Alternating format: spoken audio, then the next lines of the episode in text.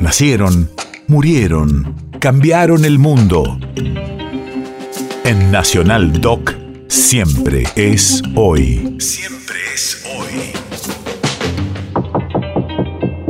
28 de abril 2015.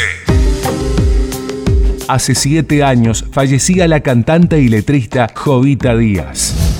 Radio de la memoria. Su inmensa popularidad la llevó a recorrer los principales escenarios del país, programas de radio y televisión, para posteriormente dedicarse al teatro y al cine, apoyada principalmente en el masivo éxito que tuvo al interpretar al personaje de Margarito Tereré, creación del músico Waldo Belloso.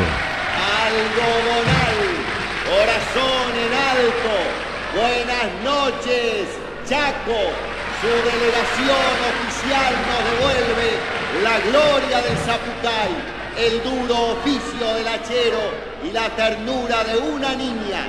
Su solista de canto se llama Jovita Díaz y por su voz enciende un naranjal de luces la galopera. En un barrio de Asunción, gente viene, gente va, ya está llamando el tambor,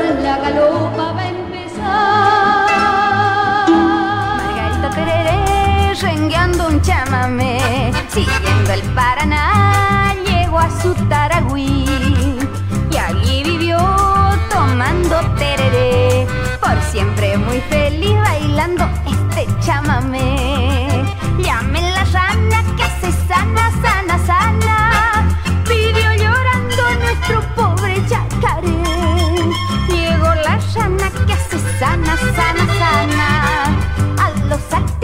Y silbando un chamamé. Dijo la rana que hace sana, sana, sana. Hoy o mañana seguro lo sanaré.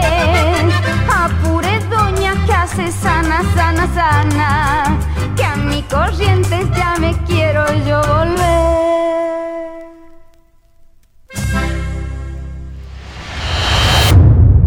País de efemérides.